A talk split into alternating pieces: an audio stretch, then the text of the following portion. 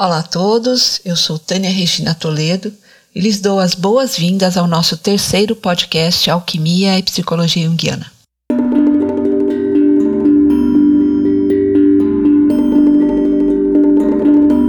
Iniciaremos hoje uma nova série que tratará sobre os arcanos maiores do tarô. Na psicologia junguiana, as imagens dos mitos constitui a maneira através da qual o nosso eu consciente acessa as imagens arquetípicas do inconsciente individual e do inconsciente coletivo. Estudando e compreendendo melhor essas imagens, do mesmo modo como podemos analisar as imagens dos nossos sonhos, fazemos emergir seu significado à consciência, integrando assim a luz e a sombra que constituem o nosso complexo psiquismo. Na alquimia, o estudo das imagens é muitas vezes mais valorizada do que os seus textos, considerando que à época do seu auge, os estudiosos da alquimia foram, muitas vezes, condenados como mágicos ou bruxos e perseguidos. Então, muitos conhecimentos alquímicos foram representados por meio de imagens artísticas, especialmente na pintura. Podemos ver a riqueza do icônico livro vermelho de Jung, por exemplo, que contém várias figuras complexas desenhadas e coloridas por ele, muitas representativas do estudo profundo que ele realizou de vários tratados alquímicos antigos, aos quais estudou com dedicação quase obsessiva. Assim, iremos a partir de hoje a análise dos 22 arcanos maiores do tarô, do qual o autor russo G. O. Mebis, o qual cito literalmente, diz: De acordo com a tradição de Mênfis, prevendo a queda da civilização egípcia, ocultaram seus conhecimentos sob a forma de um baralho, que hoje em dia é conhecido pelo nome de tarô, e o legaram aos profanos, sabendo que, devido ao hábito do jogo, tais conhecimentos chegariam à posteridade. Obviamente, esta é uma das hipóteses a respeito da origem das lâminas do tarô.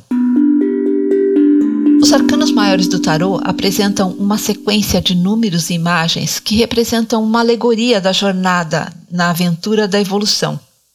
Imagens de mitos e heróis que percorrem a aventura do viver. Assim, começaremos hoje por descrever e estudar essas imagens, iniciando pelo arcano número zero, o louco, arcano maior do tarô. Vamos à descrição da lâmina. Na maioria dos decks ou baralhos, o louco é representado como um bobo da corte, uma figura humana que em uma das mãos carrega um cajado, no qual ele não se apoia.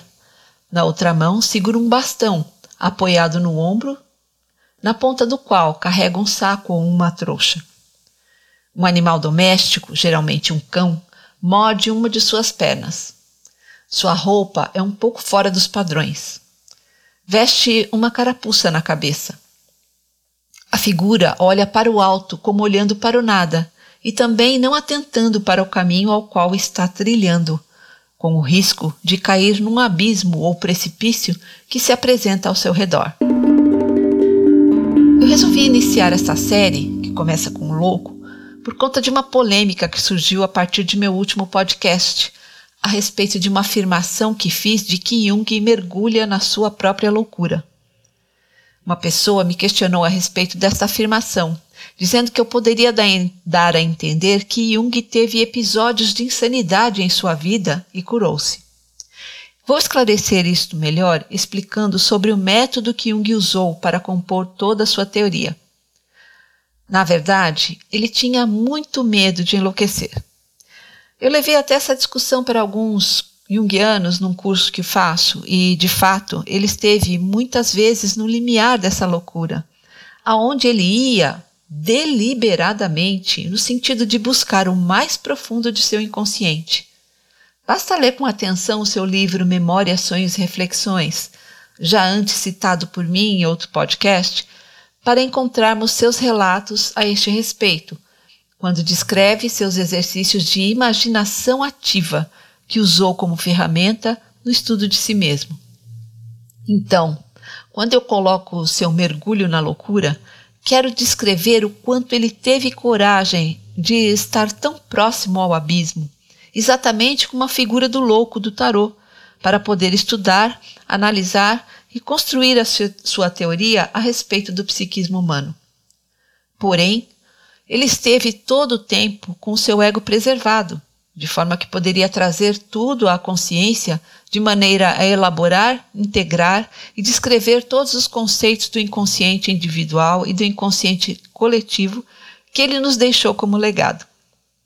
Nesse sentido, então, tendo seu ego preservado, não sofreu de uma doença mental, mas seu temor, protetor neste caso, se dava por conta de que, sendo psiquiatra, conhecia bem os meandros da loucura. A figura do louco tem uma série de significados que podemos explorar. Representa a insanidade, a tolice de quem não sabe o que faz, ou, numa outra vertente, do bobo da corte, aquele que faz troça e ironia com as peculiaridades da própria plateia de nobres que o assistem na corte. Espertamente, faz-os rir de si mesmos. Eu afirmaria, refletindo sobre isso, que quem se leva muito a sério está fadado a virar piada. Sob outro aspecto, este arcano traz a questão da fé, da confiança, mas também da imprudência. Ele segue adiante sem se preocupar com o caminho. Não tem medo de dar o passo para o abismo, ou alegoricamente, de andar a passos largos rumo ao futuro desconhecido. De certa maneira, o medo é protetor, mas faz parte do nosso mecanismo, faz parte do nosso mecanismo de autoproteção. Mas viver com medo é também deixar de aventurar-se a viver plenamente. Já a confiança exagerada, do mesmo modo, pode nos levar a maus momentos. Então, um equilíbrio entre fé e medo é um alerta deste arcano. A mochilinha que ele carrega, aquela trouxa, representa a bagagem desnecessária, coisas às quais nos apegamos que dificultam a nossa jornada. O tolo carrega as cargas do passado. O cajado, que poderia ser um instrumento útil na mão dele, não serve para nada já que ele não o usa de forma adequada. Ele simplesmente carrega, o que pode até atrapalhar em sua caminhada, mas representa também o peregrino em sua jornada de busca pessoal. A roupa inadequada não lhe cobre direito o corpo. Ele é um maltrapilho, descuidado consigo mesmo, mostrando um desapego à adequação social. O cão que lhe morde a perna representa a comunidade social que o ataca, denunciando sua inadequação, incitando-o a afastar-se, a estar marginalizado, pois sua figura é um incômodo. O olhar para cima, num ponto qualquer, representa seu olhar para o futuro, para algo além do que se dá na realidade presente, vislumbrando o que se pode alcançar. O louco é o andarilho ou o mochileiro que se aventura sem medo na jornada do conhecer-se a si mesmo bem parecido com o personagem do filme que citei no último podcast, dirigido por Sam Pin, que, aliás, filme do qual esqueci de citar o nome, e aí vai. Into the Wild, ou em português, Na Natureza Selvagem. Logicamente que esta é uma análise superficial e fazemos quase como um exercício de entretenimento. Como prometi, vai aí a música, o filme e o livro que eu recomendo para quem quiser aprofundar o estudo do tema de hoje. A música, uma que eu adoro, chama-se Balada do Louco. Ela foi composta por Arnaldo Batista e Rita Lee na época em que pertenciam aos Mutantes. Interpretada pelo maravilhoso Ney Mato Grosso, nos remete com exatidão ao arcano zero do tarô.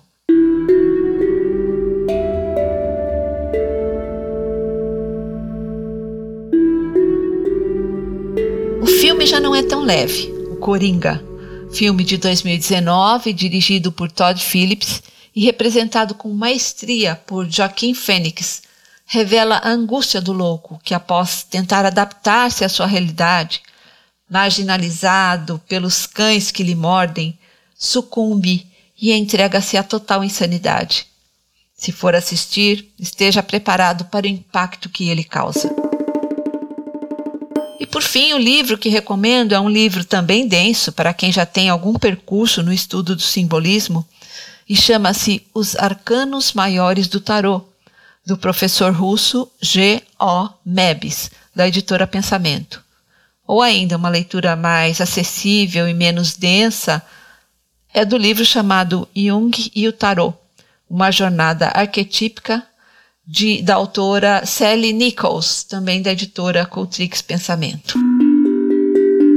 Bem, aí foi uma breve, um breve comentário a respeito deste arcano.